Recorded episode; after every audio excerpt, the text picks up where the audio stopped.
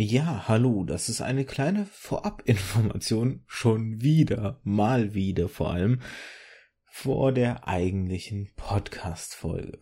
Und man sollte langsam meinen, dass ich doch so genug Ahnung über, ja, die zehn neuen Folgen, die ich jetzt schon aufgenommen habe, zehn, elf, rund neun Folgen, die ich aufgenommen habe, dass ich nicht immer wieder Fehler mache. Fehler nach Fehler nach Fehler, aber leider passieren immer mal wieder Fehler und so eben auch bei dieser Folge schon wieder. Ich habe mit meinem, mit einem guten Freund diese Folge aufgenommen. Der Vorteil natürlich ist, wenn man einen guten Freund in der Nähe hat, dass der auch physisch da sein kann. Das wird auch in der Podcast-Folge aufgesprochen, äh, angesprochen in Hinblick auch, ob der Ton eventuell ein wenig komisch klingen könnte. Nun, es ist so, dass der Ton nicht einfach nur komisch klingt, sondern von mir ganz schön verbockt wurde. Da ich davon ausgegangen bin, dass mein Mikrofon, naja, vernünftig von allen Seiten aufnimmt. Ich habe ja extra ein Podcast-Mikrofon mir damals mal geholt und habe es nicht ausreichend getestet mit meinem Kumpel und heutigen Gast. Ich meine, ich habe damit mit Rübke ja schon mal aufgenommen, meiner Ehefrau, damals zum Thema Pokémon. Damals haben wir das Mikro aber ein bisschen anders stehen gehabt als jetzt mit meinem heutigen Gast. Und so kommt es, dass er eigentlich ziemlich gut klingt, nur ich klinge katastrophal. Und ich wollte nicht sozusagen das Gespräch nochmal aufnehmen, weil so ein Gespräch gerade beim ersten Mal natürlich viel von seinem Charme entwickelt und ein erneutes Gespräch über dieselben Dinge dann ein bisschen abgelesen wirkt, ein bisschen gekünstelt wirkt, vor allem wenn man dieselben Ideen dann versucht aufzubauen und so. Und es ist halt nicht dasselbe. Und ich stehe halt auch am Ende zu meinen Fehlern, die ich gemacht habe. Ich kann mich nur entschuldigen für den Ton, also den die heutige Folge haben wird. Ich habe versucht, das Beste rauszuholen, was ging, um es halbwegs anhörbar zu machen, sage ich jetzt mal. Und hoffe, ihr könnt es mir verzeihen. Denn, ja, ja, ich sag mal so, Aufnahmen übers Internet mit anderen Leuten, wie zuletzt halt mit Sergeant Rumpel zum Beispiel, oder auch damals mit Fabian Fischer, mit Turian Tourist oder mit allen Leuten, mit denen ich schon Folgen aufgenommen habe, Bacon zum Beispiel noch oder Eigi oder Metze oder wie gesagt, all die Leute sind gerade inzwischen weniger fehleranfällig, weil ich ja, wie gesagt, das die normale Aufnahmeroutine ist und viel dazugelernt habe und mit den Programmen äh, Ultraschall und Studio Link einfach super moderne, schöne Alternativen in die Hand bekommen habe oder nicht Alternativen, sondern Werkzeuge, besser gesagt, in die Hand bekommen habe, die Aufnahmen deutlich angenehmer, komfortabler und sicherer inzwischen machen. Das heißt, bei diesen klassischen Aufnahmen passieren weniger und weniger Fehler, wenn, wie gesagt, nicht gerade meine eigene Technik spinnt. Das hat sie ja auch das eine Mal gemacht. Ich weiß jetzt gerade schon mal gar nicht mehr in welcher Folge. Da hat ja plötzlich mein Mikrofon, obwohl ich nichts an den Einstellungen verändert habe, plötzlich rumgesponnen. Aber eben neue Aufnahmesituationen können zu neuen Fehlern halt, ja, oder können neue Fehler verursachen, als Resultat haben. Und ich bin jetzt ein bisschen schlauer, was mein Podcast-Mikro angeht. angeht. Ähm, wenn ich irgendwann das Geld habe, kann ich mir vielleicht ein noch höherwertigeres Mikro holen, was dann tatsächlich nicht einfach nur eine Aufnahme von vorne, sondern von allen Seiten mit perfektem Klang ermöglicht oder ich steige halt auf Headsets um, aber dann müsste ich halt, wie gesagt, zwei gute Headsets gleich gönnen mir, wenn ich dann halt einen Gast habe oder halt mal auch mehr. Dementsprechend, das ist alles nicht machbar, dadurch, dass es jetzt eigentlich nur ein Hobbyprojekt ist. Und das war jetzt ein ewig langes Vorwort oder äh, Vorinformation, wie man es auch nennen möchte. Aber ich wollte die Situation ausreichend erklären. Ich wollte diese Aufnahme nicht neu machen und ich wollte sie auch nicht verlieren. Darum stehe ich hier zu den Fehlern, die ich gemacht habe. Es sind tatsächlich Fehler, die aufgrund meiner Entscheidung passiert sind. Ich war an dem Tag ein bisschen durch und habe nicht ausreichend mit ihm rumexperimentiert, wie die Aufnahme am besten Klangqualität bietet, weil ich nicht zu viel seiner Zeit ihm rauben wollte. Und unterm Strich ist deswegen kein optimales Produkt rausgekommen oder keine optimale Podcast-Folge. Es tut mir leid. Ich versuche, wie gesagt, in Zukunft den Fehler zu vermeiden, aus diesem Fehler zu lernen, wie auch aus allen anderen Fehlern. Und wünsche jetzt an der Stelle einfach mal viel Spaß mit der neuen Folge. Übergebe also quasi meinem Vergangenheits. Ich finde es immer noch komisch, das so anzusprechen, dass das ja jetzt quasi ich aus der Vergangenheit, aus der Aufnahme, mein Aufnahme-Ich ist. Ich übergebe einfach auf an mein Aufnahme-Ich und an meinen Gast der heutigen Folge. Viel Spaß. Hallo meine Lieben und herzlich willkommen zu einer neuen Podcast-Folge hier beim Märchenonkel Podcast. Was ist der Märchenonkel Podcast? Der Märchenonkel Podcast ist mein Herzensprojekt, wo ich mich mit Geschichten und wie Geschichten erzählt werden, ja, beschäftige und darüber diskutiere mit einem Gast. Aber da greife ich vor, der Gast kommt gleich dran. Vielleicht nur kurz einmal nochmal für die, die neu dazukommen. Was ist das Konzept dahinter? Ähm, das Ganze heißt ja hier Antithesen. Das ist darauf zurückzuführen, dass ich für mich über die Jahre beim vielen Videospiele spielen, Bücher lesen, Filme schauen und was ich nicht alles mit zu Gemüte geführt habe, das Credo aufgestellt habe oder die These, dass ein jedes Medium durch eine gute Geschichte qualitativ besser wird. Dieser These, wissenschaftlich betrachtet, Vorgriff aufs heutige Thema, muss natürlich irgendwie einer Prüfung standhalten und dafür sind die Antithesen da. Da wird eine Frage aufgestellt oder äh, quasi als Folgenüberschrift genommen, die so ein bisschen eine Gegenthese oder eine eben Antithese hinstellen soll und darüber reden wir. Manchmal ist es aber auch nur der Aufhänger, um generell über ein Thema zu quatschen. Heute ist es aber so wirklich ein bisschen klassisch Antithese, denn ähm, es soll ein bisschen darum gehen, wie wichtig ist eigentlich Wissenschaft in einem Science-Fiction-Roman. Insofern, inwieweit ist es wichtig, dass ein Science-Fiction-Roman wissenschaftlich korrekt vielleicht auch ist.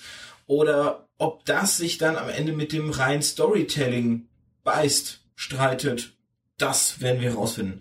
Und dafür habe ich einen guten Freund heute eingeladen, der sich mit Wissenschaft auskennt, denn er hat studiert und zwar Kunststofftechnik, das heißt, er ist Kunststoffingenieur äh, kann mich gleich korrigieren, wenn ich es doch falsch irgendwie wiedergegeben habe.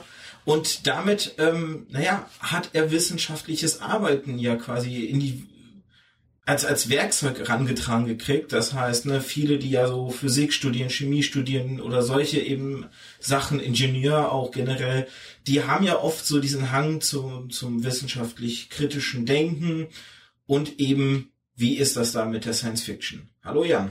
Hallo Arthur. Genau, Science Fiction. Was ist direkt mal dir äh, als Einstieg, wie ist das bei dir, wenn du Science Fiction liest? Achtest du darauf, dass die wissenschaftlich akkurat ist? Bist du dann da wirklich, dass wenn du dann Fehler findest, dass die dir direkt die Geschichte auch kaputt machen? Äh, nein, das ist nicht so bei mir. Es ist tatsächlich, dass meistens Science Fiction, der, sagen wir mal, mit einem Augenzwinkern an die Physik geschrieben ist, deutlich spannender ist, weil äh, fantastische Sachen möglich sind ob das jetzt, naja, nee, als Fantasy würde ich es nicht abstreichen. Äh, ab, äh, es gehört ja zumindest in das gemeinsame Genre der fantastischen Literatur. Ne, Richtig, ne, auf jeden Fall. Manchmal verschwimmt auch die Grenze. Ähm, also, das um mal, auf jeden Fall. äh, also, um nochmal kurz auf die Frage zurückzukommen, nee, mir vermisst es nicht die Story. Ich hatte sogar eigentlich mal eher den, den umgekehrten Fall, dass ich eine, ein Buch gelesen habe von einem Autor, der physikalisch korrekt schreibt und ich fand es ziemlich öde. Okay, das heißt, da haben wir gerade diesen Fall, dass da die Wissenschaft am Ende dem Storytelling entgegengestanden ist. Sozusagen. Richtig, weil oh, das ist halt alles so ein bisschen so, ja, wie du es jetzt so aus deinem Alltag kennst. Okay, man kann vielleicht mit Raumschiffen rumfliegen, weil äh, die Technik ein bisschen weiter fortgeschritten ist, aber keine überlichtschnelle Reise. Das ist ja etwas, was heutzutage also was zumindest Einstein sagt, das funktioniert nicht. Wir können uns nicht schneller als das Licht bewegen. Aber so Serien wie Star Trek das immer ganz gerne benutzen natürlich. Ne? Macht's halt total spannend, weil in einem Fingerschnipp von A nach B kommen ist schon extrem spannend, weil auch das, äh, das Weltall, also wenn man jetzt mal ein bisschen weiter als den Mond denkt, zum Beispiel den Mars, äh, wie lange dauert ein Flug zum Mars? Ein halbes Jahr? Sechs Monate? Ich glaube schon. Oder sogar länger. So aktuell planen die doch so mit so Reisen für ein halbes Jahr tatsächlich. Genau, ungefähr das. So, und der Mars ist ja noch, den können wir ja noch sehen, der ist ja wirklich in greifbarer Reichweite. Wenn du dir jetzt aber vorstellst, dass du so zwischen den Galaxien springen willst, da kommst du ja eigentlich, äh, sagen wir jetzt mal, ohne dass du irgendwelche Maßnahmen ergreifst, dass der Mensch während der Reise nicht stirbt oder sich selbst erneuert, äh, kommst du da ja gar nicht hin. auch etwas, was man so häufig im Science Fiction sieht, dann zum Beispiel diese Hyperraumschlafkapseln oder Genau. so Geschichten halt, ne? Ich glaube bei, bei Alien damals mit ähm, äh, Sigourney Weaver und sowas, da hatte man doch sowas genau, mit diesen Schlafkapseln, wo die Mhm. Ja, genau. lagen und so. wo man die Leute quasi unterbringt, während das Schiff mit äh, Unterlichtgeschwindigkeit die, die Strecke macht und dann wacht man, keine Ahnung, 100 Jahre später wieder auf, ist an seinem Ziel, ist dann allerdings physikalisch korrekt an sein Ziel gekommen. Da hat man ja auch vor allem dann auch immer so, so, ich habe auch oft das Gefühl, Science Fiction ist auch etwas, was gerne dann auch mit der Philosophie einhergeht. Wenn dann zum Beispiel so Fragen aufgeworfen werden wie, wenn ich, weiß ich nicht, 100 Jahre irgendwo reise äh, äh, zu einem fernen Planeten und auf der Erde aber meine ganzen Verwandten in der Zeit sterben, aber ich halt noch lebe Richtig. und so, so, so philosophische Themen werden tatsächlich in der Mhm. Science Fiction echt gerne aufgegriffen. Oder wenn wir ein bisschen vorgreifen, so Richtung Roboter und sowas, ne? Ähm, Philip K. Dick mit, ähm, ähm, na, wie hieß es denn, äh, Träumroboter von elektrischen Schafen, das dann zu Blade Runner ja quasi verfilmt Mhm. wurde, wo ja auch so diese, diese Frage nach dem, was macht den Menschen aus, ne? Und wenn wir einen so intelligenten Roboter bauen, der quasi menschlich wirkt, ne, fängt er an zu Mhm. träumen und so Geschichten Mhm. halt, ne? Mhm. Da haben wir ja oft so die Philosophie, die in die Science Fiction auch so mit reingreift. Mhm. Ähm, vielleicht noch kurz, weil ich es eben am Anfang vergessen habe zu erwähnen und dir aber eigentlich noch gesagt habe, das muss ich noch erwähnen. Oh. Wenn es leichten Hall oder Echo gibt, dann liegt es daran, dass ausnahmsweise ich mal wieder einen Gast habe, der mit mir in einem Raum sitzt und wir nicht über eine äh, Internetleitung in fernen Räumlichkeiten entfernt sitzen. Hätte ja auch was so Science-Fiction-haftes, sondern die Auf jeden Distanz Fall. Wer hätte so. sich das vor 100 Jahren träumen lassen?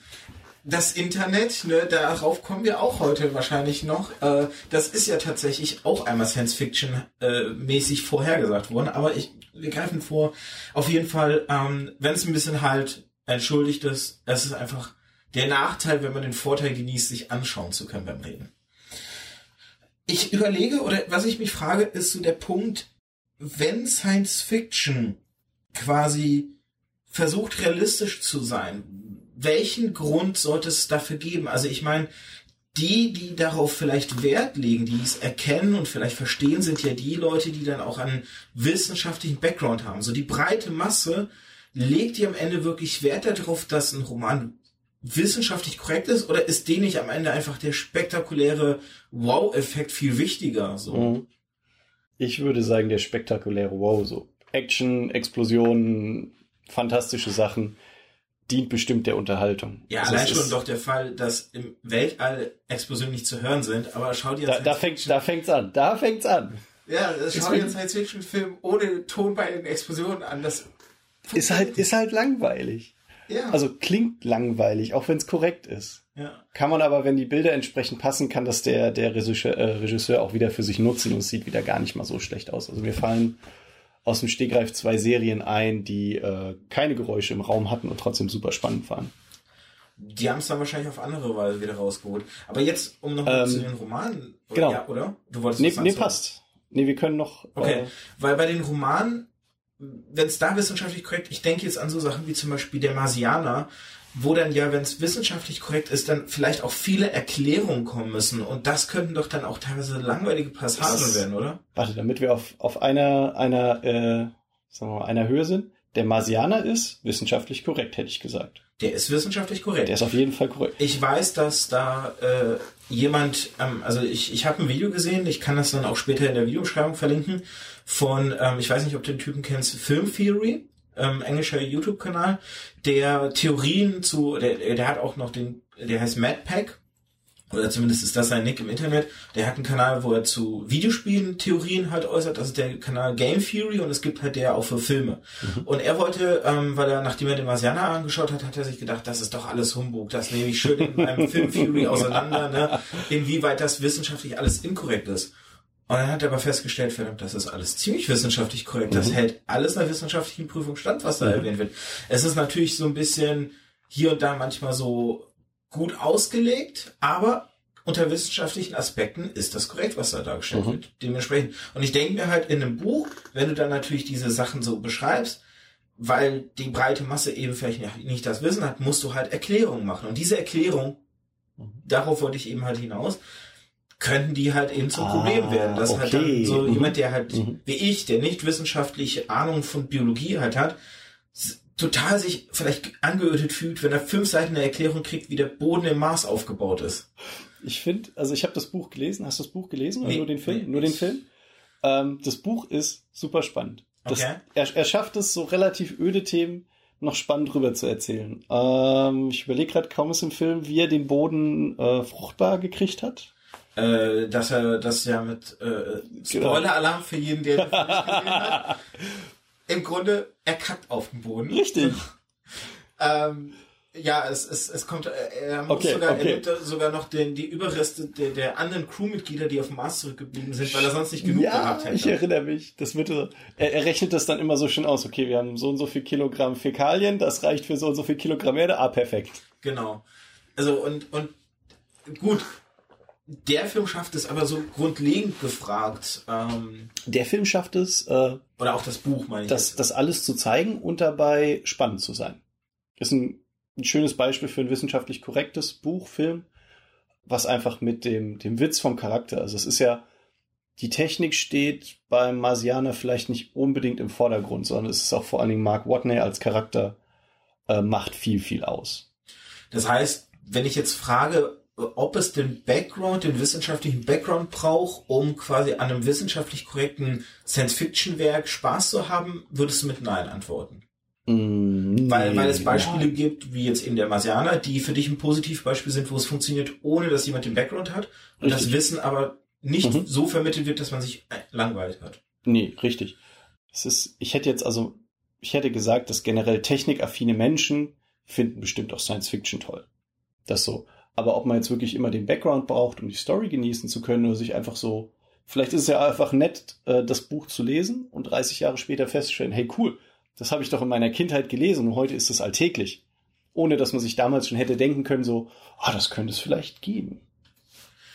Wo man jetzt auch wieder ein bisschen tatsächlich, wir in unserer Generation haben ja so einen ähnlichen Fall, auch wieder Star Trek, die Kommunikatoren oder auch, ähm, wenn man sich erinnert daran, die ähm, in, den, in den medizinischen Abteilungen in Star Trek hatten die immer so tabletartige Bildschirme Mhm. und das erinnert sehr stark an heutige iPads tatsächlich und sowas. Tablets, Smartphones.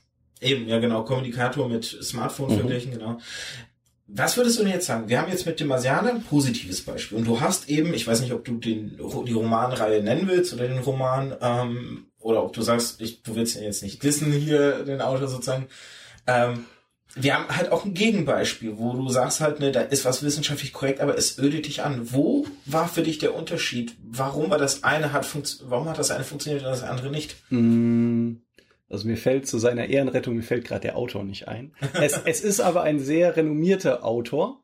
Ähm, Heißt am Ende leider nichts. ja, ich meine, ich, ich würde mich aus dem Fenster lehnen, wenn ich sage, es wäre Heinlein gewesen. Ich bin mir nicht ganz sicher. Der hat unglaublich viel geschrieben und irgendwann habe ich halt mal so, okay, wir, wir gucken jetzt mal, wenn der so viel geschrieben hat, ist er doch bestimmt interessant. Irgendwie so reingeschaut, ein Buch gelesen, so, nee, das ist nicht meine Art Science Fiction. Wobei, wenn es Heinlein gewesen wäre, da kommt natürlich das Problem des sehr militaristischen noch dazu. Heinlein war beim Militär gewesen und sehr stolz darauf, Zeit seines Lebens. Dadurch ist ja am Ende so sein großes Magnus Opum Space Troopers äh, äh, entstanden, wo ja wirklich dieses sehr kriegerische, Ja. militärhafte halt durchscheint. Und, Dann war es vielleicht doch nicht Heinlein. Ich, Okay. ich, ich müsste es nachschauen. Okay, auf jeden Fall. Also, ich habe das Buch gelesen und es war äh, relativ langweilig.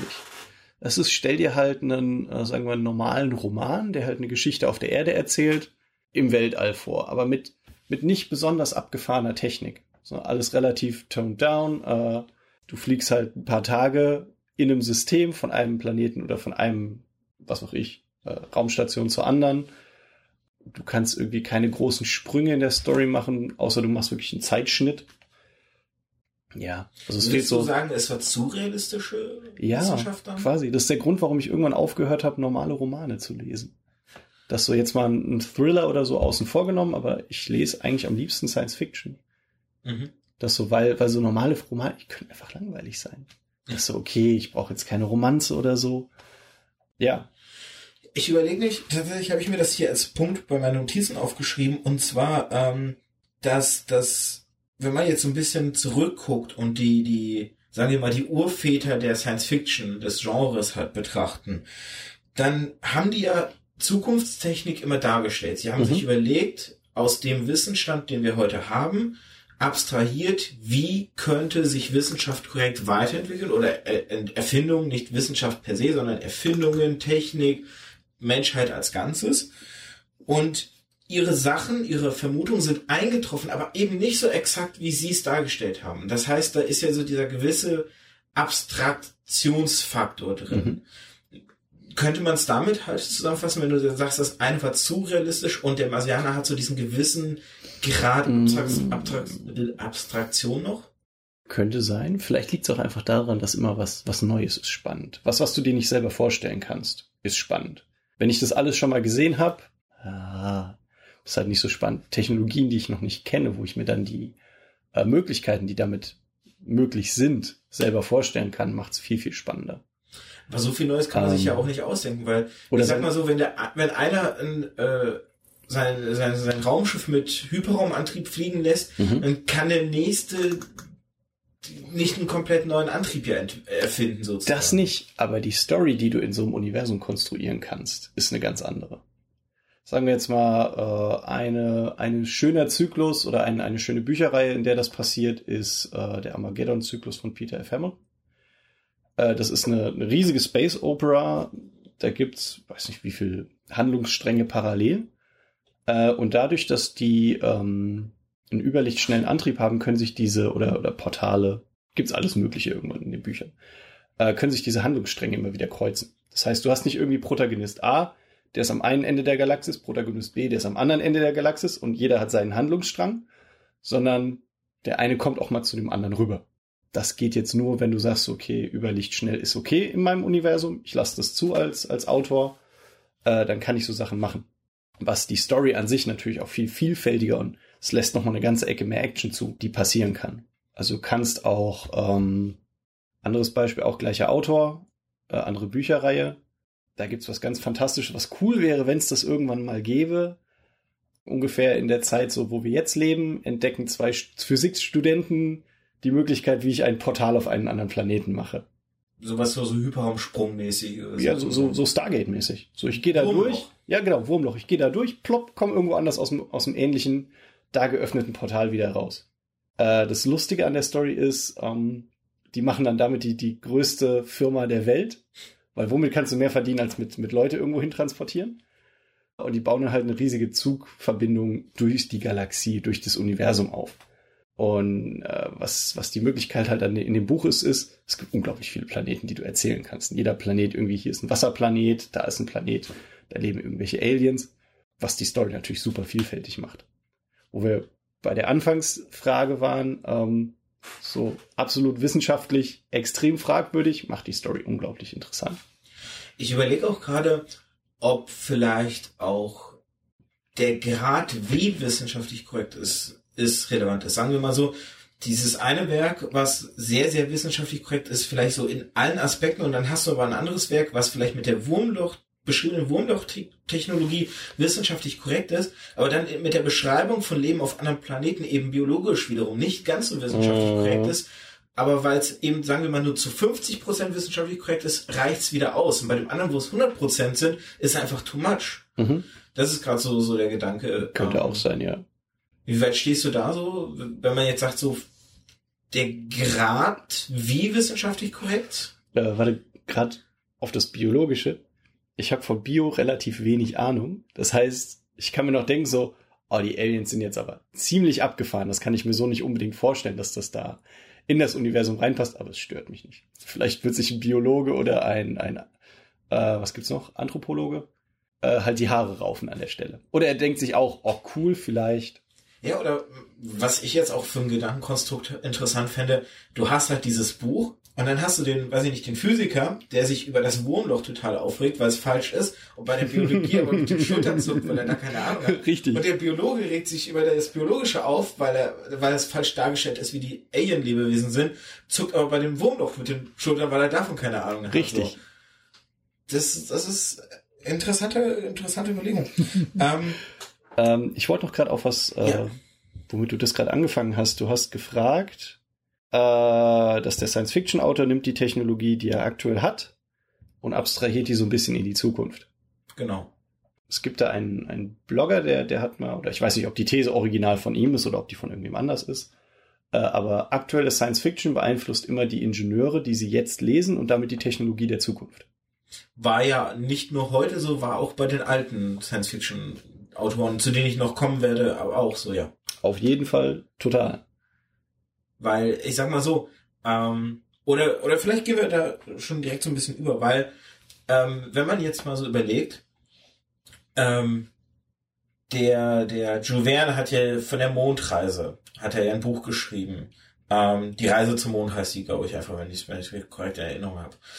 Und zum Beispiel der Ort, wo er seine, seine, seine Astronauten ins Weltall fliegen lässt, liegt 80 Kilometer entfernt vom Ort, wo die Apollo 11 Rakete gestartet ist, um zum Mond zu kommen. Und dann fragt man sich, haben sie dort es starten lassen, weil der Jules Verne es geschrieben hat? Oder hat Jules Verne es geschrieben, weil es vielleicht einen wissenschaftlich interessanten Grund gibt, Also von es- diesem Ort Also es gibt ja, man, man startet Raketen am liebsten in Äquatornähe, weil das äh, Treibstoff spart. Natürlich, aber ich sag mal so, Aber wusste er Amerika ist breit genug, um viel Landmasse in Äquatornähe zu haben, aber es sind 80 Kilometer, die es unterscheiden zwischen dem Ort, wo es bei Jules Verne abgeschossen Okay. wird und wo die Apollo 11 gestartet ist. Und das finde ich halt so interessant. Oder den, den Umkehrschluss, ähm, Jules Verne hat bei einer Wissenschaftsmesse, sage ich jetzt mal so, so gibt's ja immer wieder so, ähm, hat erste Baupläne entdeckt von Prototypen für Unterwasser-U-Boote. Und Mhm. Kam darüber auf die Idee, seinen Roman 20.000 Meilen unter Meer zu schreiben und sein U-Boot, die Nautilus, zu erschaffen. Mhm. Das US-amerikanische Militär hat sein allererstes Atom-U-Boot USS Nautilus genannt. Und Eine- da sieht man eigentlich so wieder, gerade so dieses, wie du sagst, so, ne, das befruchtet sich ja eigentlich Mhm. beides gegenseitig, weil diejenigen, die die Science-Fiction-Romane lesen, sich dann vielleicht denken, diese, das will ich erreichen, das Mhm. ist eine geile Idee. Mhm. Oder an anderer Stelle vielleicht noch erwähnt der Arthur C. Clarke, ebenfalls berühmter Science-Fiction-Autor, ähm, ist im Grunde der Erfinder der Satelliten, die wir heute kennen. Mhm. Weil er während seiner Militärzeit mit, mit, irgendwie war er quasi an seiner Militärstation Radiofunker oder sowas und hat mit der, mit der, mit dem Funkgerät, was er hatte, quasi ideenweise versucht, Signale auf den Mond zu schicken, um sie von der Mondoberfläche reflektieren zu lassen, um sie zur Erde zu, zu um Ja. sie dann zu empfangen. Und das hat nicht funktioniert und dann kam er eben auf die Idee, was ist, aber wenn man in Anführungszeichen kleine Monde in die Umlaufbahn schießt, um von da aus diese Reflexion zu machen. Und hat dann eben äh, in einem wissenschaftlicher Zeitschrift halt äh, die Idee veröffentlicht und gemeint hat, mit drei Satelliten oder mit drei dieser Himmelskörper könnte man quasi schon die ganze Erde abdecken, um Funksignale zu Mhm. verschicken an jeden Punkt der Erde halt. Und das ist ein Science-Fiction-Autor, der im Grunde halt ja, ich meine, so wichtig wie Satelliten für unsere moderne Technologie sind, hat er im Grunde die moderne Mhm. maßgebend geprägt. so. mindestens vorhergesagt. Äh, Mehr als vorhergesagt. Äh, Er hat ja wirklich, es ist ja nicht mal in dem Fall, ist es nicht mal, dass er seinen Roman verbaut hat, sondern er hat wirklich die Idee geliefert Mhm. und dann Ingenieure haben Mhm. gesagt so, okay, das bauen wir nach. Das Mhm. ist geil. So. Ähm, Oder, oder noch ein drittes Beispiel, äh, nimm die heutigen 3D-Drucker. Der Replikator in äh, Star Trek ist total super geil. Warum sollte man sowas nicht auch selber zu Hause haben wollen? Wir sind da zwar noch ein bisschen von entfernt, aber die Grundidee haben wir. Und da ist es ja vor allem interessant, inzwischen gibt's ja auch sowas wie Bio-3D-Drucker, die dann Mhm. wirklich so Körperteile äh, versuchen zu drucken, Ohren und sowas, was da versucht wird, Mhm. oder teilweise Organe. Mhm. Und bei Star Trek ist wiederum das Interessante, ich, dass die Macher von Star Trek ja sehr, sehr eng mit äh, Wissenschaftlern gearbeitet haben und die immer wieder gefragt haben, ey, was wir hier für Ideen haben, ist das so theoretisch möglich, hat das Hand und Fuß? Mhm. Und nur was die abgesegnet haben, ist halt in die Serie reingekommen. Deswegen gibt's diesen, diese Sache mit den, ähm, dass die, die Kommunikatoren ähnlich wie unsere Klapp, äh, erstmal Klapphandys Mhm. und später eben auch Smartphones waren. Oder eben halt der Faktor, dass in den Star Trek Serien oft in den medizinischen Abteilungen, die so, so Bildschirme, tragbare Bildschirme hatten, was sehr stark an unsere heutigen Tablets halt erinnert. Und so hast du auch da wieder so dieses Hin und Her mit der Wissenschaft Ja. wurde zusammengearbeitet für die Science Fiction und dann wiederum wurde das jeden Fall. umgesetzt. Auf jeden Fall. was natürlich auch wichtig ist, Wissenschaft ist ja ein Bereich, der nicht auf Glauben funktioniert, sondern Wissenschaft geht Mhm. ja hin, stellt eine These auf und wenn es Indizien gibt, dass was falsch an der These ist, wird die These angepasst, korrigiert nach neuen Erkenntnissen. Mhm. Trotzdem haben wir aber diesen Fall, dass Leute relativ akkurat zukünftige Dinge vorhergesagt haben. Ähm, ich überlege, was bedeutet das für heutige Science-Fiction-Romane, wenn die jetzt versuchen, halt in die Zukunft zu schauen, wie viel Potenzial steckt da noch drin, weil wie fantastisch kann man da noch werden, weil ich meine, die Wissenschaft so gefühlt hat, ich habe ich hab jetzt zumindest nicht mehr mitbekommen, dass, ey, die Erde ist doch übrigens eine Scheibe, wir müssen nochmal unser Weltbild umdrehen. Ich meine, so krasse Entdeckungen gibt es ja in der Form nicht mehr. So grundlegende Entdeckungen wie, ähm, weiß ich nicht, die Elektrizität oder so, so grundlegende Entdeckungen meinst du? Ja, also wirklich was, was halt ähm, Ähm, ja. das Weltbild in Anführungszeichen ins Wanken bringt. So. sagen wir mal, wo ich äh, auch so mit, ähm, wenn man genug Science Fiction gelesen hat in die Richtung, die mit der Schwerkraft spielt, Gravitation. Wie kann man Gravitation erschaffen? Wie kann man die vielleicht abschalten? Ähm, was da halt alles Mögliche möglich wird. Ganz neue Transportmittel oder oder. Und die Gravitation ist tatsächlich noch nicht wirklich gut erforscht. Das ist so eine Kraft, die irgendwie die gibt es. Wir wissen aber nicht wirklich, wie sie funktioniert. Ist, ist nicht sogar erst kürzlich die Gravitationswellen ent- äh, bestätigt worden, die Genau. Das sind große- Theoriekonstrukt waren? Genau, die, das waren mal Konstrukte oder Theorien und äh, dann hat man ziemlich große Messapparaturen gebaut, um die nachzumessen und konnte die dann äh, messen und bestätigen. Und was eine Gravitationswelle ist, ist, wenn zwei äh, Sterne sind, glaube ich, oder sogar Galaxien. Da Bin ich mir gerade nicht, bin ich mir gerade nicht sicher. Wenn auf jeden Fall unglaublich große Massen im Weltall irgendwann ineinander stürzen und es quasi einen so großen Knall gibt, äh, dass es dann Wellen durchs, durchs Weltall schlägt. Und das können wir bei uns als Gravitationswelle messen. Ähm, ja, also was ich eigentlich sagen wollte ist, die Gravitation ist noch nicht besonders gut erforscht. Ich hoffe insgeheim drauf, dass sich da irgendwann mal was, was tut und wir dann einfach, weiß ich nicht, ob wir dafür neue Technik brauchen oder einfach ein anderes Physikverständnis und wir da einfach, dass es da mal irgendwann einen Knall gibt und was ganz Neues möglich wird. Oder aber, ähm, dass wir den, ähm, den, den Aufbau der Materie um uns so gut verstehen, wie zum Beispiel jetzt ein Atom. Wir wissen ja, okay, ein Atom besteht nicht nur aus, äh, es ist keine einzelne Kugel, sondern das Atom an sich äh, besteht wieder aus noch kleineren Teilchen und diese noch kleineren Teilchen bestehen aus noch viel kleineren Teilchen. Und dass wir vielleicht irgendwann an den Punkt kommen, wo wir das beeinflussen können. Also wo wir äh, wirklich quasi jedes Element künstlich oder mehr oder weniger künstlich erschaffen können. Der Traum von Blei zu Gold. Zum Beispiel so eine Transmutation. Und die dann aber auch noch frei im Raum anordnen können. So, das erste Beispiel, was mir einfällt, sind so kleine Nanobots, die du quasi irgendwie, die sich selbst zusammenbauen und die sich dann auch immer wieder, oder Maschinenteile, die sich ähm, von alleine immer wieder umformen können. Also so, sagen wir mal ein Metall. Jetzt ist es ein Zahnrad und danach wird es ein Gabelschlüssel. So ähnliche Sachen gibt's ja schon. Ich weiß, dass in der Automobilindustrie, um zum Beispiel ähm, bei Crashes, ähm, Dell und sowas, da gibt's ja intelligente Metalle, glaube ich, heißen Mhm. die, die dann, wenn du die unter Strom setzt, wieder ihre ursprüngliche Form zurücknehmen und dadurch die Delle halt perfekt zum Beispiel ausgebaut wird. Mhm. Das sind ja so erste Anläufe in so eine Richtung im Grunde. Es gibt ne? auch äh, einen speziellen Federstahl, der heißt Nitinol. Jetzt muss ich gerade aufpassen. Ich glaube, wenn er kalt ist, also wenn ich sagen wir mal, der hat Raumtemperatur und es ist eine Feder und du ziehst die auseinander, dann bleibt die langgezogen, auch wenn du sie loslässt. Wenn du die jetzt heiß machst, so ich glaube 60, 70 Grad reichen, dann zieht die sich von alleine wieder zusammen, so Habe ich, Gedächtnismetalle. hab ich auch schon mal gesehen, ja. Genau. Videos dazu. Äh, das geht ja schon in die Richtung. Das sind halt noch sehr, sehr einfache Mechanismen. Aber das sind so, also sagen wir mal, die großen offensichtlichen Entdeckungen haben wir alle gemacht.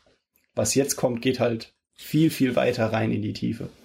Tiefe ist gerade eine schöne Formulierung. Ich überlege nämlich auch gerade, ob vielleicht unser Verständnis von Science Fiction sich auch ein bisschen ändern muss, weil Mhm. wenn man so überlegt, das erste, was einem doch in den Sinn kommt, wenn man das Wort Science Fiction hört, sind Raumschiffe, Weltall, weg von der Erde.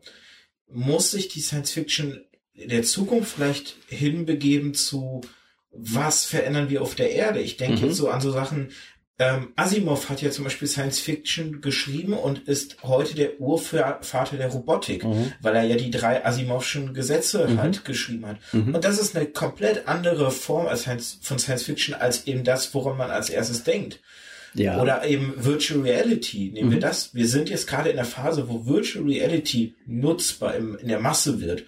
Und so Sachen wie ähm, ah, wie hieß denn der Film mit Bruce Willis, wo die alle äh, zu Hause in so Kammern saßen und Roboterkörper hatten, die für sie draußen rumliefen und sie waren verbunden über, die, über den Kopf damit.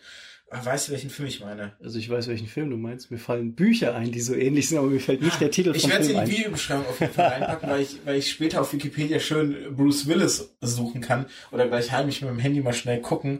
Aber auch da, oder, oder, oder nehmen wir weg von, von dem Film, nehmen wir ähm, Total Recall auch von mhm. Philip K. Dick auch wieder, wo ja auch zum Beispiel Science Fiction in Betrachtung auf ähm, Manipulation von Erinnerungen und sowas ist ja auch Science Fiction, aber eben nicht dieses Weltall-Ding. Mhm. Denkst du, dass das so, weil auch wenn ich so, ich bin ja Buchhändler und bei uns in, in den Bücherregalen, wenn du da schaust, die typischen Science Fiction Romane sind immer Weltall da hast du das, wenn du das jetzt nicht gerade so gesagt hättest, wäre mir das, glaube ich, gar nicht unbedingt aufgefallen, dass wirklich der meiste Science Fiction äh, findet im Weltraum statt. Muss sich das dann ändern? Ändern müssen muss es sich bestimmt nicht. Also sagen wir mal, ohne jetzt zu wissen, woher das kommt, geschätzt, ähm, die Menschheit hat ja eh immer so einen Expansionsdrang und äh, wenn die Erde irgendwann mal runtergewirtschaftet oder zu voll ist, müssen wir uns eh neue Planeten suchen, die wir besiedeln können. Äh, außerdem ist mit dem Raumschiff rumfliegen einfach eine coole Sache. Das, ja, das ist halt das so inhärent von sich aus äh, interessant. Was vielleicht die Erklärung ist, warum wir das so machen. Ich gebe dir aber recht, dass äh, Science Fiction, die sich jetzt mit dem, äh, mit auf der Erde und was auf der Erde möglich ist, befasst, ist auf jeden Fall sehr spannend und hat vielleicht einen größeren Einfluss. Größeres Potenzial vor allem. Auf das, was kommt oder was, was danach gemacht wird oder wovon man sich inspirieren lassen kann, äh, als wenn ich jetzt nur durch den Weltraum fliege.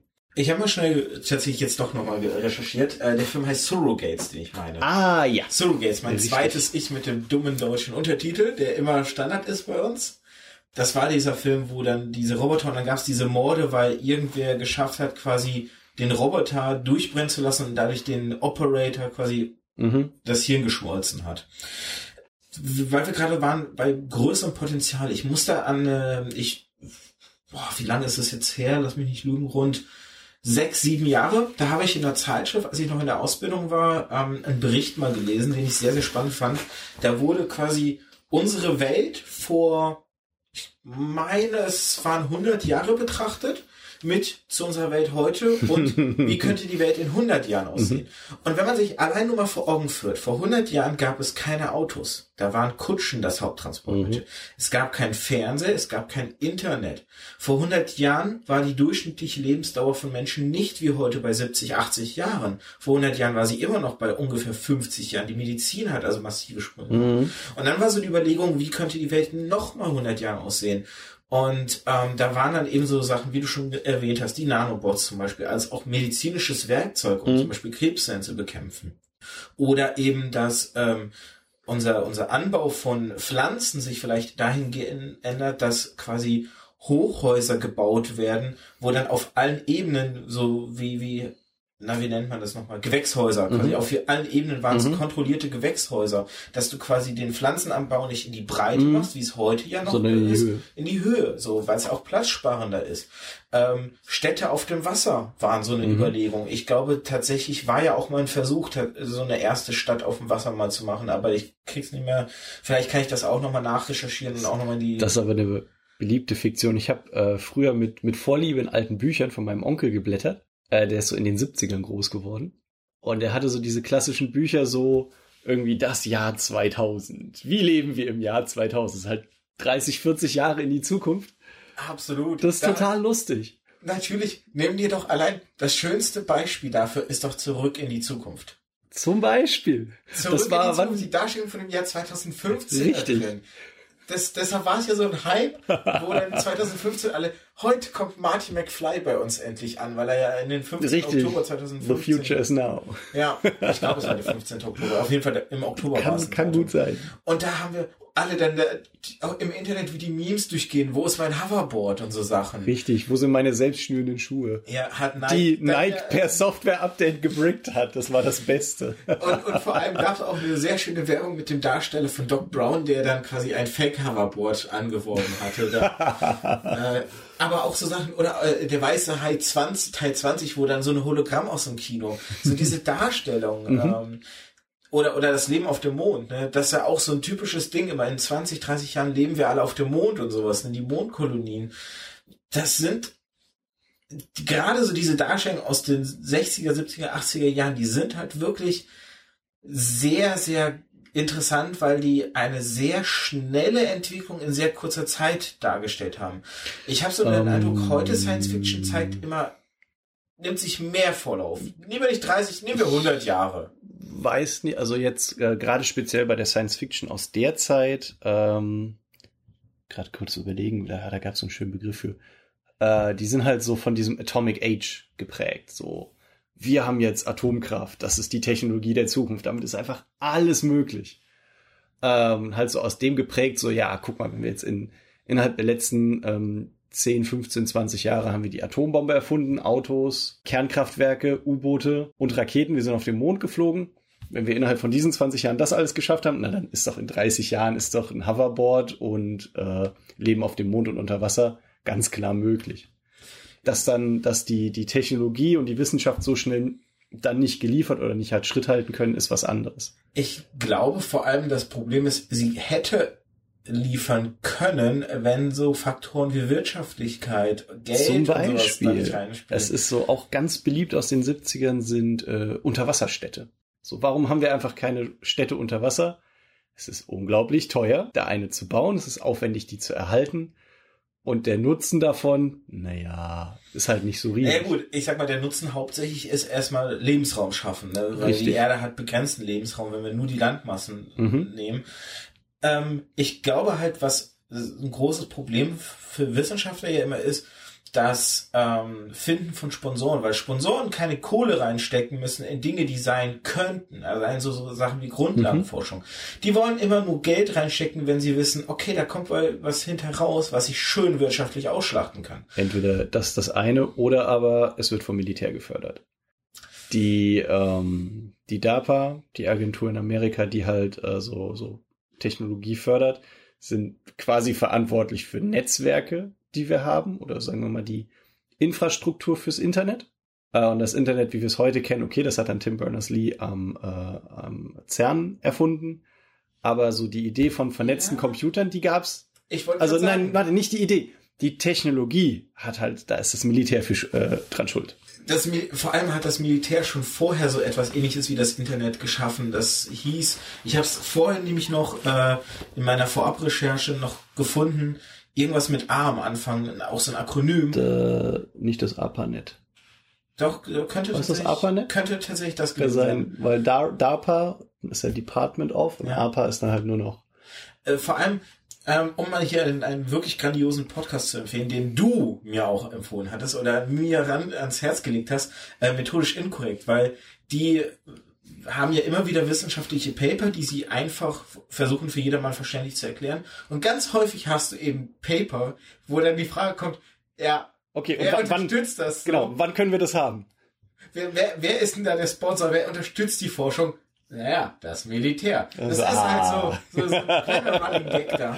Und Auf jeden Fall, das ist auch wirklich oft so. Es, es ist halt tatsächlich so kommen wir vielleicht noch ein bisschen zu, zu den Urvätern. Ich habe sie, wir haben sie hier und da schon, eher schon so angeschnitten.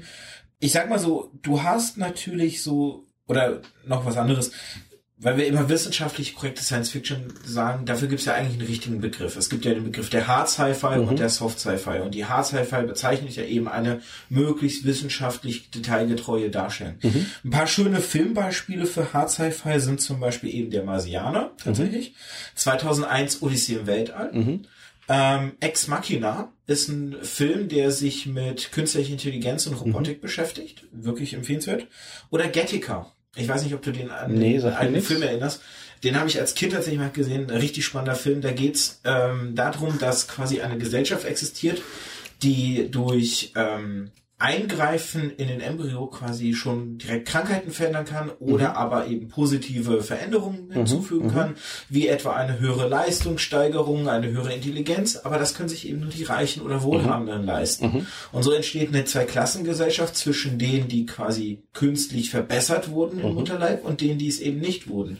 Und es geht um einen Protagonisten, der eben keine solche Verbesserung erfahren hat, aber immer den Traum hat, Astronaut zu werden. Aber das dürfen nur Leute Mhm. werden, die eine solche Verbesserung erfahren haben. Mhm. Und ähm, in einem Film äh, kontaktiert oder oder gerät er an einen Mann, der eben eine solche Verbesserung erfahren hat, der einen hohen Stand in der Gesellschaft hat, aber querschnittsgelähmt inzwischen ist aufgrund eines Unfalls und sie versuchen dann so, ein- so ein doppeltes Lottchenspiel zu betreiben. Er, also dieser Unterklassentyp gibt sich als der andere Mhm. aus, um seinen Traum des Astronauten zu verwirklichen und der hilft ihm halt ähm, dabei und es, du hast dann halt eben eine Gesellschaft, die urplötzlich Urinprobentests von dir zum Beispiel durchführt, um zu schauen, ob du wirklich der bist, der du ausgibst. Und er hat deshalb zum Beispiel immer so einen heimlichen Urinbeutel bei sich, um, um dann in solchen Tests oder äh, Blutuntersuchungen und solchen Geschichten. Und es Mhm. ist wirklich so ein, ein diktatorischer Staat, der eben diese Zweiklassengesellschaft auch richtig hart einhält. Und das ist tatsächlich ein Sci-Fi-Roman gewesen oder die Basis ist ein Sci-Fi-Roman auch gewesen für Gattaca, der eben verfilmt wurde und auch dementsprechend ein hart Sci-Fi-Film ist. Wirklich empfehlenswert, weil es ein sehr äh, schön schafft, auch eben wieder politisch kritisch zu sein, äh, Mhm. gesellschaftlich kritisch, Mhm. philosophisch halt auch wieder so dieses dürfen wir eingreifen, äh, dürfen wir uns so verbessern, ne? was macht das mit uns allen? Aber auch so Thriller-Allüren hat eben durch dieses Versteckspiel oder beziehungsweise Austricksen des Ganzen, was mir da auch, aber das, ich weiß nicht, ob das ein Hard Sci-Fi ist, was mir noch einfällt, ist Equilibrium auch zum Beispiel, wo es ja um das Abschalten der Gefühle durch Medikation geht, Mhm. weil wir, weil irgendwie die Gesellschaft entscheidet, das Problem an uns Menschen sind unsere Gefühle, deswegen gibt's Kriege und sowas, also schalten wir die alle mal schön mit Medikamenten aus. Mhm. Genau, und die Urväter, fangen wir vielleicht mit der Erfinderin quasi des Sci-Fi an. Das ist ja eine Frau. Eine Frau? Eine Frau. Erzähl. Mary Shelleys Frankenstein. Ah, okay, ja. Mary Shelleys Frankenstein wird offiziell als der erste Science-Fiction-Roman der Welt bezeichnet. Für mich tatsächlich, ich muss sagen, ich tue mich damit immer ein bisschen schwer, weil es für mich nicht Science-Fiction ist.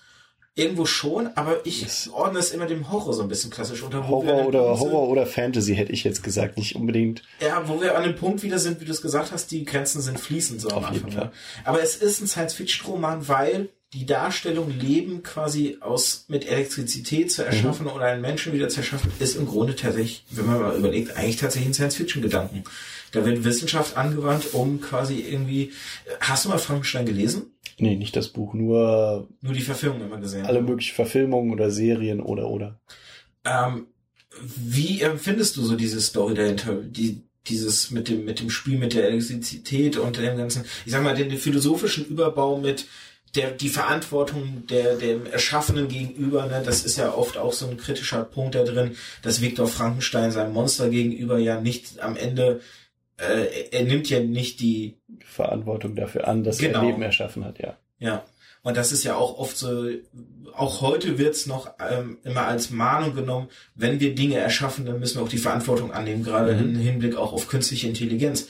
Und im, das ist ja Frankenstein auch sowas, sowas zwar noch fleischlich, nicht digital, aber es ist eine künstliche Intelligenz. Und, Mhm. oder auch das Spiel mit der Elektrizität, ne, zu einer Zeit, wo Elektrizität gerade erst im Kommen war, ne, wo Mhm. man sich das alles nicht vorstellen konnte, wo man dann festgestellt hat, hey, wenn ich hier irgendwie in der Leiche genug Strom äh, reinjage, dann bewegt sich der Arm plötzlich. Mhm.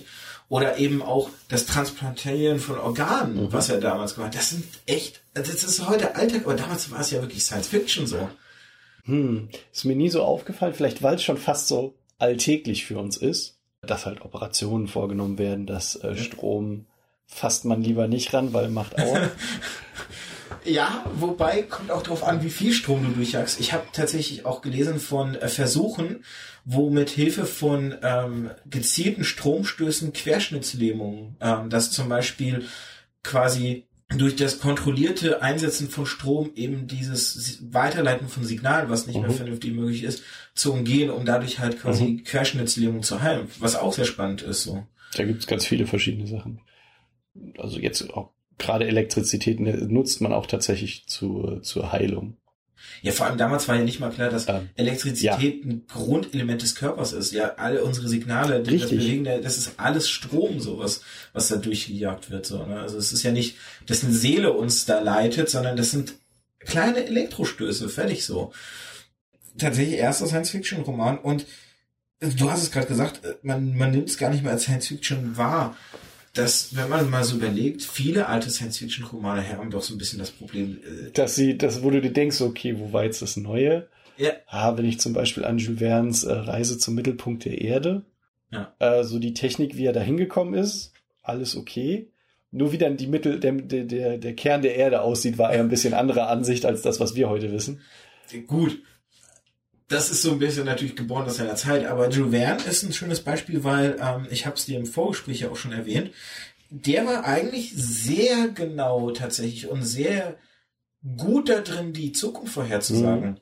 Hier Im Vorgespräch habe ich es dir erwähnt. Ähm, in 20.000 Meilen unter dem Meer beschreibt er Waffentechnologie, die darauf basiert, dass Geschosse ähm, aus einem Gewehr gefeuert werden, die quasi an dem Opfer sich festhaften, elektrische Stöße von sich geben, um es zu töten oder zumindest zu leben. Und das ist heutzutage Taser-Technologie. Mhm. Er hat Tasers beschrieben, 100 Jahre bevor Taser erfunden wurden. Mhm. Und das ist, wenn man sich das auf der Ebene wieder überlegt, ist es doch eigentlich so mindblowing so ein bisschen. Klar, wie, wie kann man sich das, ja, ist immer so ein bisschen so, wie kann man sich das nur schon vorgestellt haben? Ja, das, deshalb fragte ich ja vorhin, kann heute ein Science-Fiction-Roman sowas nochmal schaffen, dass er sich so eine krasse Zukunft vorstellt? Also, sagen wir mal, unsere Vorstellung, nichts kann schneller als das Licht sein, ist vielleicht doch falsch. Es ist ja am Ende alles immer noch nur eine Theorie. Ja. Alles gut erwiesene Theorien, aber irgendwo noch eine Theorie. Vielleicht gibt's da doch irgendwo ein Loophole. da schließt sich der Kreis ähm, zu meiner Sache vorhin. Ne? Wissenschaft zeichnet sich dadurch aus, dass Thesen immer wieder angepasst werden, wenn neue Genau. Erkenntnisse reinkommen. Richtig. Und vielleicht, wie gesagt, ich habe ja auch gesagt, ah, Gravitation ist noch nicht so 100% verstanden. Äh, vielleicht finden wir einen Weg, schneller zu reisen, ohne zum Beispiel auch dieses Gesetz zu brechen. Vielleicht schaffen wir es einfach so, das Raumzeitkontinuum so weit rumzubiegen, bis wir quasi ein Wurmloch machen und dann gerade einfach den Raum falten und gerade durch, das, durch diese Falte durchfliegen, durch die zwei Seiten vom Papier. Äh, und dann vielleicht damit einfach schneller sind als das Licht. Ich meine, wir Ohne jetzt unbedingt schneller zu sein als das Licht. wir entdecken ja gerade solche solche Sachen im, im subatomaren Bereich halt. Ne? Mhm. Ähm, du hast ja so so äh, hier die Unschärfe. Äh, äh, Heisenbergsche Unschärferelation. Genau, danke. Äh, da mit den Fachbegriffen versuche ich es gar nicht. Da, da habe ich nur einen Knoten in der Zunge. Aber da hast du ja auch so eben solche diese Entdeckung, dass zum Beispiel zwei Teilchen kom äh, äh, komplett entgegengesetzten Orten teilweise die gleichen Informationen haben, aber sobald du es versuchst genau zu messen, das eine Teilchen die Information verliert und so solche Sachen. Genau, weil du sagst, dass du durch die Messung beeinflusst du das Teilchen und damit ist es nicht mehr Genau. das Teilchen. dass, dass darin im Ende vielleicht, äh, vielleicht dann später plötzlich eine Erfindung entsteht, die sowas halt möglich macht, könnte man ja auch sagen. Ne? Äh, da denke ich jetzt gerade so ein bisschen an den Ant-Man-Film, ich weiß nicht, ob du den gesehen Nee, hast, wo er auch irgendwie in den subatomaren Raum irgendwie sich begibt und dann äh, da Dinge möglich sind. Könnte man ja fast sagen, dass der, der Comic-Held ein Science-Fiction-Film ist. Na klar, also das ist eh Comics sind oft Science Fiction. Gerade jetzt so die, die Marvel-Helden, Oh, Hulk, sag ich da nur. entweder- es ist halt, entweder ist es Hard Fantasy oder es ist halt Hard Science Fiction. Ganz, ganz oft. Ja, wenn man so überlegt, ist Iron Man, ist ja, könnte man auch so Klar, Science to Fiction. total Science Fiction. Hulk ist Science Fiction eigentlich so ziemlich. Captain America, dieses Superhelden-Serum, das ist ja auch so Biologe. Total. Ich hab's, aber von der Seite habe ich es echt noch nie gesehen. Ohne Witz, es ist, da bin ich jetzt gerade ein bisschen, ähm, komme ich aus meinem Konzept raus. Es ist, hast du ein, Lie also wenn man jetzt mal so diese alte Riege anschaut, hast du da einen Lieblingsautor? Eine, wo du sagst, da fandest du so das Konstrukt aus Wissenschaft und Story irgendwie am, am geilsten, das hat dich am Alter, meisten Al gepackt? alter Autor, neuer Autor, also oder was wäre oder Ich- generell Ich würde ein jetzt Autor. mal e- erstmal nur die alten und dann kommen wir zu den neuen. Ich habe, warte, lass mich kurz nach. Also ich glaube, der älteste Autor, den ich gelesen habe, war Ian Banks. Der sagt mir nicht mal was. Der, Der, den kenn der, ich. den kennst du nicht, der ist super berühmt. Äh, das ist der. Elon Musk muss den total abfeiern, weil Okay. die haben doch so, so schwimmende Plattformen gebaut, um das Landen ihrer Raketenstufen zu, auszuprobieren. Also Pontons, die haben sie dann raus aufs Meer geschleppt, da festgemacht, damit die Rakete, wenn sie daneben trifft, fällt sie wenigstens nur ins Meer. Mhm. Und diesen Pontons haben sie Namen gegeben. Und das, Okay. das eine hieß äh, Of Course I Still Love You. Und das andere war, wenn ich mich gerade nicht vertue, äh, read, äh, read the Instructions First. Okay. Und das sind, das sind, Achtung, Namen von Raumschiffen aus seinen Romanen. Nein. Gut, Das Elon ist- Musk ist sowieso, der, ich glaube, der König aller Nerds so. Aber- Weil der hat ja auch, allein damals bei seinem äh, letzten Raumschiffflug, hatte ja auch zum Beispiel ein Kane, äh, äh, Don't Panic hingehabt. Douglas Adams. Douglas Adams, per Anhaltliche Galaxis. Oder auch, ähm, was hatte er noch gehabt? Irgendwie ein Handtuch auch. Ein Handtuch im Handschuhfach. Ja, ja, ja. So, so, so Geschichten halt. Und da, da sieht man ja auch, der ist ja generell, der lässt sich auch, glaube ich, viel von diesen Sachen inspirieren, weil er sich. Richtig. Ich glaube, das ist so ein. Paradebeispiel für einer, der so denkt, ey, das gibt's ja in Büchern, warum ist es nicht in Realität? Ich will es Richtig. in Realität Und, haben. und er hat einfach das Geld und die Möglichkeiten, er zieht das jetzt durch. Ja, sowas brauchen wir wahrscheinlich, so, so Visionäre, Visionär, die, genau. Die Kohle haben, die aber auch diese Leidenschaft und diese Begeisterung für diese Science-Fiction-Sachen haben und sagen, ich will das einfach haben. Ich will das möglich Mhm. machen, so. Weil anders wird's halt dauern. Sowas verschnellert den Prozess letztendlich, wo wir wieder auch bei der Geschichte mit dem Militär und sowas waren. Ähm, Ja klar, du brauchst immer so, so einen Starter. Ähm, was wollte ich noch sagen? Warte. Ähm, ja, Ich war noch nicht mit Iron Banks fertig. Darauf, darüber kamen wir auf SpaceX. genau. Also der hat in seinem Universum, die, die Raumschiffe sind selbstdenkend. Das sind eigenständige Wesen, die auch in der Story vorkommen und Aktionen ergreifen. Das ist ganz lustig. Ich meine auch, dass sich die Raumschiffe diese Namen selber geben können. Frag mich nicht, woher die Raumschiffe so Namen haben. Offensichtlich, weiß ich, vielleicht lesen die Raumschiffe auch Bücher und finden halt so, wow, read the instructions first. Das ist ein cooler Name für mich. Wobei das auch ein guter Rat grundsätzlich immer ist. Da denke ich so an so Sachen. Natürlich. Äh, Supportmäßig haben sie mal den Computer aus und wieder angeschaltet. Richtig. Die Gags. Also es ist, ist äh, ja, schön. Also, Ich glaube, ich bin am fasziniertesten tatsächlich von Philip K. Dick und von ähm, H.G. Wells, weil zum Beispiel bei H.G. Wells Krieg der Welten, da beschreibt er, dass die Außerirdischen Strahlen aus gebündeltem Licht haben, Mhm. Hitzestrahlen. Und das ist im Grunde eine Beschreibung von Laser, also Mhm. Lasertechnologie. Mhm. Ähm, er hat der Atombombe den Namen Atombombe gegeben, weil er tatsächlich ähm, ein, ein, ein solches Konstrukt in einem Roman verwendet hat und es Atombombe genommen hat und dann die Wissenschaftler es entsprechend die, dem Roman nach Atombombe genannt haben. Philip K. Dick ist gerade sowieso, also der ist somit das, das krasseste, finde ich. Ähm, Total Recall mit äh, Gedanken oder beziehungsweise Erinnerungsmanipulation, virtuelle Realität ist da ja auch so ein bisschen so ein Begriff. Äh, Träumen äh, Androiden von elektrischen Schafen, da hat man so wieder diese, diesen Aspekt mit den Robotern und den Androiden wie bei Asimov. Du hast die staatliche Überwachung im Minority Report zum Mhm. Beispiel, wo da ist es zwar mit so Mutanten, die diese Präkognition haben, aber heutzutage über Statistik und sowas wird ja auch quasi schon vorhergesagt, wo Verbrechen passieren und dadurch Verbrechen verhindert und sowas, Mhm. was auch total abgedreht Mhm. ist. Paralleluniversen hat tatsächlich Philip K. Dick mit als erster in seinem Roman beschrieben, Mhm. wo es in der Wissenschaft noch quasi in Anführungszeichen verpönt war, weil, naja, Paralleluniversen und heute, oh, Paralleluniversen, äh, vielleicht möglich so. Also ich finde, ich finde die wirklich mit, ja, mit Jules Verne, ich glaube, das sind wirklich so drei herausragende, weil die so viel korrekt auch wiedergegeben haben und ich da einfach so baff bin. oder sagen wir mal korrekt vorhergesehen haben. Ja, die haben es halt, ne, da sind wir beim Abstrahieren und, und überlegen, wenn das heute möglich ist, wie kann man das logisch weiterverfolgen Mhm. und Mhm. wo kann es noch hinführen? Ich finde auch zum Beispiel sehr geil die ähm, bei der Serie Altered Carbon. Mhm. Ich glaube, die ist auch auf dem Buch basierend. ne? Ja, die äh, basiert auf den Büchern von Richard Morgan. Genau. Das ist besonders lustig, Ja. weil ich habe die Bücher gelesen, Jahre bevor diese Serie überhaupt gedreht wurde. Irgendwann hat meine Frau angefangen, die Serie zu gucken. Ich so, ey, die Story kommt mir so bekannt vor. Warte, gleich passiert das. Guck. Da wird ja mit so Bewusstseinstransplantation ja quasi gespielt, Genau. weil der Protagonist ja in einem anderen Körper aufwacht als Mhm. sein ursprünglicher. Mhm. Dann gehen wir doch mal jetzt zu den moderne Science-Fiction-Romane. Welche sind da die, die dich mit am fasziniertesten äh, zurückgelassen haben? Die Bücher waren wirklich, wirklich toll von Richard Morgan. Da gibt's, ähm, ich glaube, zwei oder drei Bücher zu.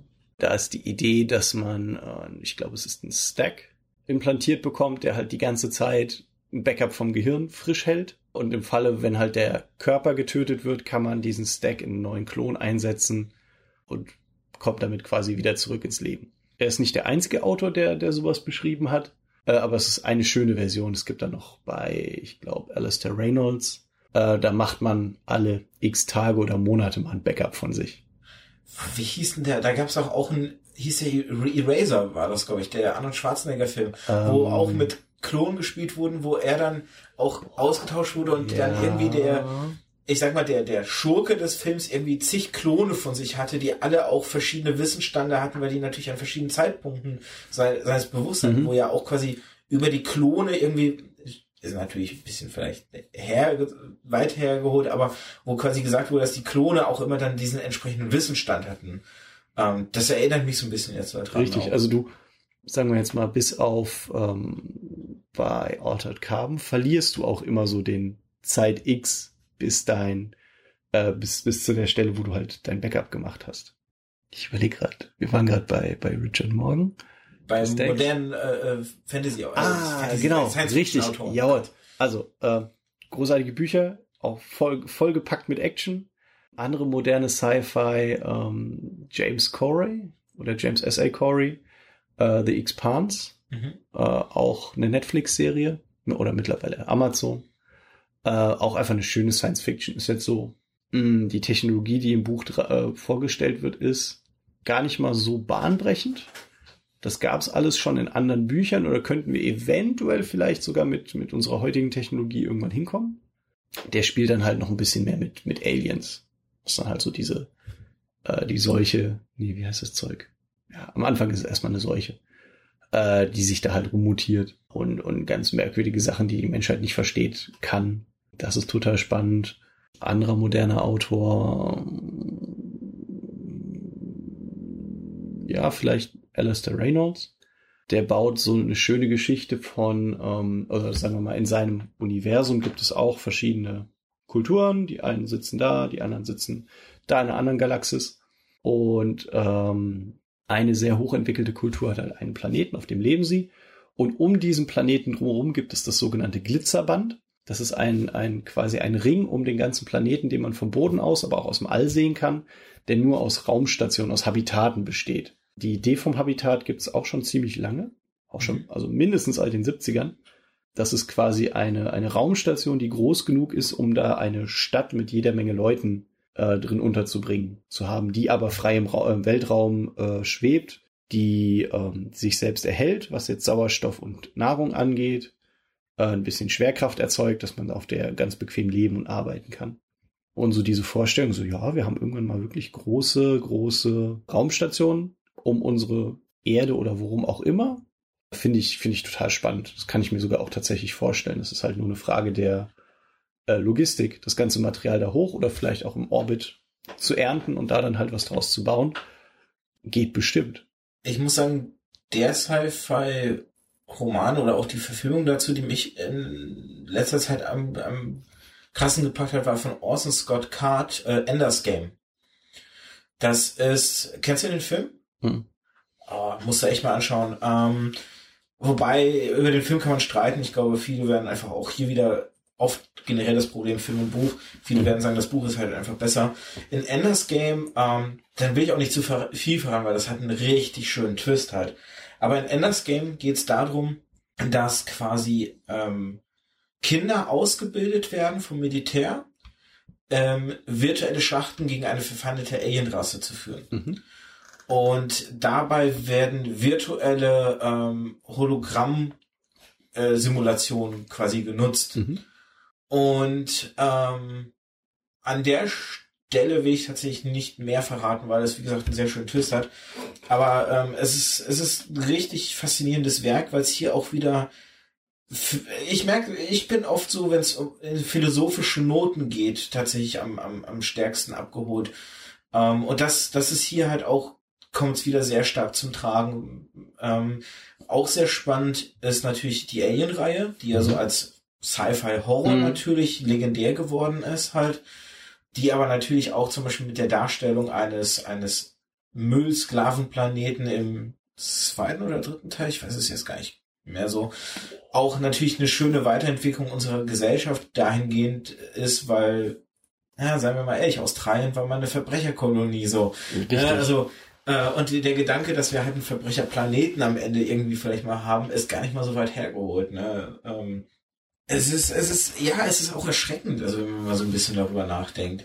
Ich überlege so gerade, was fällt mir. Wie stehst du eigentlich hier zu dem äh, Nolan-Film? Ähm, war das Interstellar, wo, wo mit dem schwarzen Loch, mit der Reise? Warte, was Interstellar? Inter Interstellar war, glaube, wir, wir hatten Kapseln in das Weltall geschossen und irgendwie nur von da haben wir ein sinnvolles Signal erhalten. Äh, wir schauen da jetzt mal nach. Ich, ich meine, es war Inter War das das? Ich meine, das war- das- das war- das war Interstellar. Wo, wo, wo es auch mit dem schwarzen Loch, wo nämlich der Wissenschaftler ein schwarzes Loch berechnet hat und zum ersten Mal ein schwarzes Loch nach den Berechnungen richtig gerendert wurde und dargestellt wurde, Mhm. was ja auch deswegen in der Wissenschaftscommunity ja auch für viel Aufsehen gesorgt hat. Äh, auch hier eine Anekdote zu äh, methodisch inkorrekt. Es hat ja nicht unbedingt den beiden Wissenschaftlern gefallen, wie der Film ansonsten verlief. Die waren ja, äh, die fanden die beide, beide scheiße. Reini noch mehr als Nikolas. Äh, Ich fand den super. Also ich fand den gut. Äh, ich weiß, ich habe die, ich hab die Folge nämlich vor nicht allzu langer Zeit gehört, die alte Folge. Und da äh, hat Reini doch ein bisschen sehr über den Film äh, abgelästert. Aber es ist ja auch legitim, ne? Also sind wir wieder an dem Punkt. Er als Physiker äh, hat dann wahrscheinlich einfach andere Kritikpunkte, weil er in bestimmten Dingen dieses Wissen hat, was uns halt fehlt, Mhm. zu sagen, hier war der Film aber ganz schön, ganz schön weit von der Komplett Realität daneben. entfernt. Und, und für uns ist es so, ja, aber das ist einfach so das Plot-Device und da ist die, die. Story. Ist einfach unterhaltsam. die Story so. Richtig. Könnte es sein, dass wenn man vielleicht auch wissenschaftlichen Background hat, dass das vielleicht auch eher dann hinderlich sein kann? Äh, Wir waren, ich meine, wir waren da vorhin so ein bisschen, aber ich überlege jetzt gerade einfach, dass äh, unter dem Gesichtsaspekt äh, ähm, Unwissenheit ist Segen, dass man die Story genießen kann, weil ich eben gerade keine Ahnung davon Ja. habe. Könnte, könnte man vielleicht tatsächlich so sagen. Hm. Ja. Wenn ich da jetzt so hm, Ich- drüber nachdenke. Ich überlege, ähm, ich glaube, wir sind sowieso an dem Punkt gerade, man merkt, wir sind, wir drehen so ein bisschen im Kreis und die Stunde ist voll. Äh, ich glaube, wir können an der Stelle langsam uns aufs Ende dann zu begeben. Ich gucke noch mal, ob irgendwelche wichtigen oder interessanten Gedanken auf meinem Zettel noch stehen, aber ah, Jules Verne als Erfinder des Internet vielleicht noch die äh, zu Ende erzählt. Äh, Jules Verne als am Ende seines Lebens ist sehr ins ähm, pessimistisch-depressive abgedriftet und hat ja so gut wie all seine Na Werke, die er noch so als Manuskripte hatte, alle verbrannt. Bis auf ein Werk. Mhm. Und dieses Werk hat er für 100 Jahre einschließen lassen in einen, ähm, in ein Bankschließfach halt. Und das ist 1994 veröffentlicht worden. Das heißt, ähm, Leben in Paris, irgendwie, glaube ich, so, so in die Art. Okay. Äh, kannst ja mal gucken, ob du den Namen gerade, ich erzähle derweil weiter. Und Ja. das hat er 1870 geschrieben. Und das Interessante ist, dadurch, dass es 100 Jahre verschlossen war, wird Mark Twain immer so ein bisschen zugeschrieben, das Internet beschrieben zu haben, weil er Ja. 1898 in einem Roman beschrieben hat, wie Information, äh, nee, wie, wie quasi das Telefon auf die ganze Welt beschrieben, quasi, dass, dass Okay. Nachrichten über die ganze Welt innerhalb von Sekunden rumgehen, auf Basis der, des Telefons. Und eigentlich ist aber halt Verne der Erfinder, weil er in diesem Roman 1870 geschrieben beschreibt, wie Bilder innerhalb von Sekunden ums, um die ganze Welt herum gereicht werden und äh, quasi Leute direkt live über dieses Geschehen auf den Bildern diskutieren können. Und das ist halt eine Beschreibung des Internets. Mhm, mhm. Wie gesagt, ich krieg's gerade nicht mehr. Leben in Paris oder irgendwie Ich sowas. es gerade nicht. Jetzt machen wir hier mal eine, eine ganz fixe Suche. Ansonsten schneide ich jetzt diese, diese Suche gleich einfach hinterher raus. Das ist Genau. ja das Schöne, im Schnitt kann man die Pausen, die wir jetzt haben, einfach wupp wegmachen. Genau.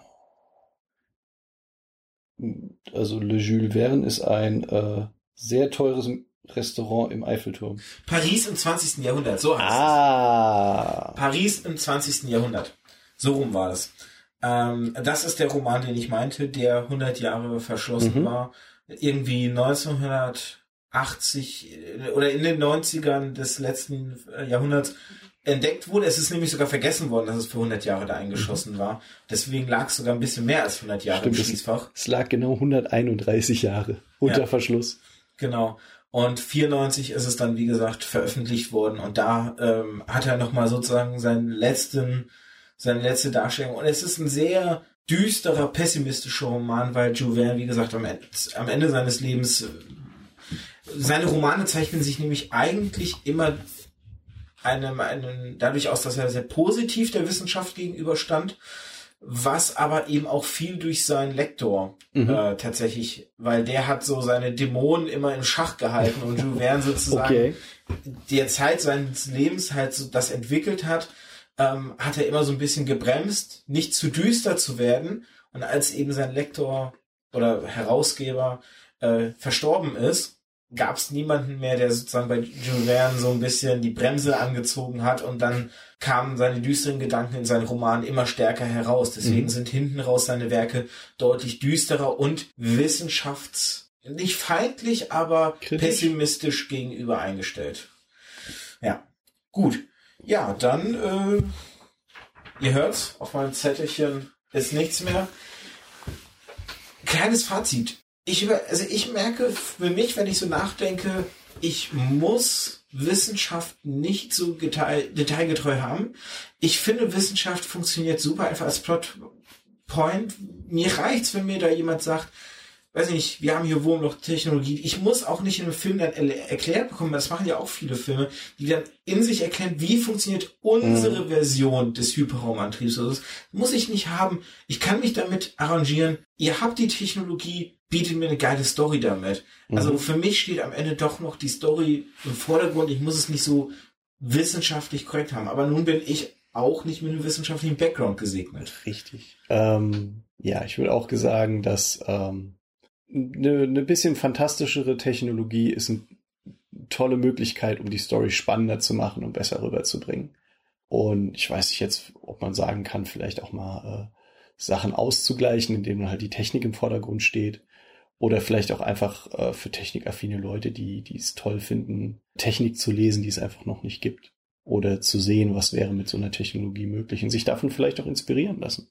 Ja gut, das ähm, müssen die Wissenschaftler sich inspirieren lassen. Ja, oder halt die, die Ingenieure. Oder auch die. Das sind auch die, die anderen Leute, die bauen es. Wissenschaftlicher, Wissenschaftler erforschen es, Ingenieure bauen es. Wenn, wenn ich davon inspiriert werde, kriege ich trotzdem nicht den Hyperraumantrieb hingekriegt.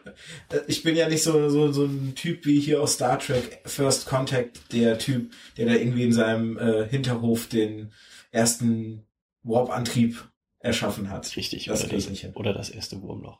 Ja. Insofern, aber aber? Aber wissenschaftlich korrekter Sci-Fi kann auch spannend sein. Also es muss jetzt nicht so wie bei mir, wo ich sage, so, okay, nee, ich habe da ein Buch gelesen, war gar nicht mein Ding. Der Marsianer ist das krasse Gegen Gegenbeispiel dafür. Das Buch war super, der mhm. Film auch. Auch jetzt, äh, der hat übrigens noch ein Buch geschrieben, Artemis. Äh, ja, genau, erst kürzlich, ne? Ich ja, glaub, das ist noch nicht so. Letztes Jahr kam es raus. Ich, ich habe es schon gelesen. Es steht bei uns in der Buchhandlung, aber ich, Sci-Fi kommt, wie, wie, wie gerade gesagt, so, hey, das ist, ist mir ein bisschen zu viel Wissenschaft da drin. Geht, da, ist, da check ich nix. Ist wieder wissenschaftlich korrekt, dieses Mal eine Mondbasis. Ich fühle mich dumm, glaube ich. Ich glaube, ich fühle mich bei solchen Büchern dann dumm. Also da steht das da, ich lese das, nach dem dritten Mal habe ich immer noch nicht verstanden, was der Autor mir sagt. Ich fühle mich dumm glaube, das könnte ein Problem für wissenschaftlich korrekte Literatur sein. So hart Sci-Fi. Boah, nee, das ist also, es ist mir erst gekommen, dass das Buch eigentlich wissenschaftlich korrekt ist, als wir hier drüber reden. Weil vorher habe ich das auch, auch einfach gelesen. Er schreibt halt so, ja, die äh, Mondkuppel besteht aus, ähm, weiß ich nicht, ein Meter dickem Regolith. Das ist dieses Mondgestein. Äh, du kannst nicht durchgucken, weil das ist nur das Gestein. Warum? Das Zeug gibt's auf dem Mond und es schirmt die Strahlung super ab. Okay. Und so die Dicke ist halt wissenschaftlich korrekt. So, okay, die Dicke brauchen wir, um die, um die Strahlung im Weltraum abzufangen. Und aus was bauen wir es? Klar, nicht aus Glas, was cool aussehe, sondern aus, aus Mondgestein, weil es einfach da ist und weil man das einfach reinschütten kann. Ja gut. Aber du hattest mir eigentlich vor gefühlt zehn Minuten eine super Abschluss gegeben. Jetzt ist ja schon ein bisschen flöten gegangen. Ich wollte nämlich, weil du tolle Technik gesagt hast, wollte ich sagen, ja, und tolle Technik haben auch die Zuhörer und Zuhörerinnen da draußen. Die können nämlich auf iTunes hingehen und uns Kommentare schreiben oder Bewertungen abgeben. Gerne natürlich auch auf Twitter oder auf der Webseite märchenonkelpodcast.de. So oder so, die Kommentare reiche ich an Jan weiter. Von daher Kritik oder weitere Ergänzungen oder Gedanken könnt ihr mit reinschmeißen in den Topf. Ähm, vielleicht irgendwann kann genug Material zusammenkommen, dass man nochmal ein zweites Mal drüber spricht. Aber für heute, glaube ich, haben wir das Thema für uns zumindest gut erschöpft. Ich bedanke mich dafür, dass du da warst. Ich hoffe, ihr da draußen hattet Spaß und ich hoffe, du hattest Spaß. Ja, auf jeden Fall. War jetzt das erste Mal, dass du an einem Podcast mitgewirkt hast. Ja, oder? definitiv. War was anderes, nicht nur hören, sondern auch mal Ja, mitmachen. ist eigentlich, eigentlich voll spannend. Ja, vielleicht, vielleicht erlebt ihr hier gerade den Moment des Anstoßes und demnächst können wir einen wissenschaftlich kritischen Podcast von Jan irgendwie erwarten. Wer Oh weiß. yeah. Und dann Ja, können wer wir in weiß. 20 Jahren darauf Oh ja. zurückblicken und den Moment genau mit der Stecknadel festlegen. Genau. In dem Sinne, vielen Dank, dabei, äh, dass du da warst. Wie gesagt, ich hoffe, du hattest Spaß. Gerne. Und äh, dann soll ich mal verabschieden wir uns. Cheerio. Jo, macht's gut. Tschö. Warum soll ich noch mit sagen? Tschüss. Ach, kannst rausschneiden.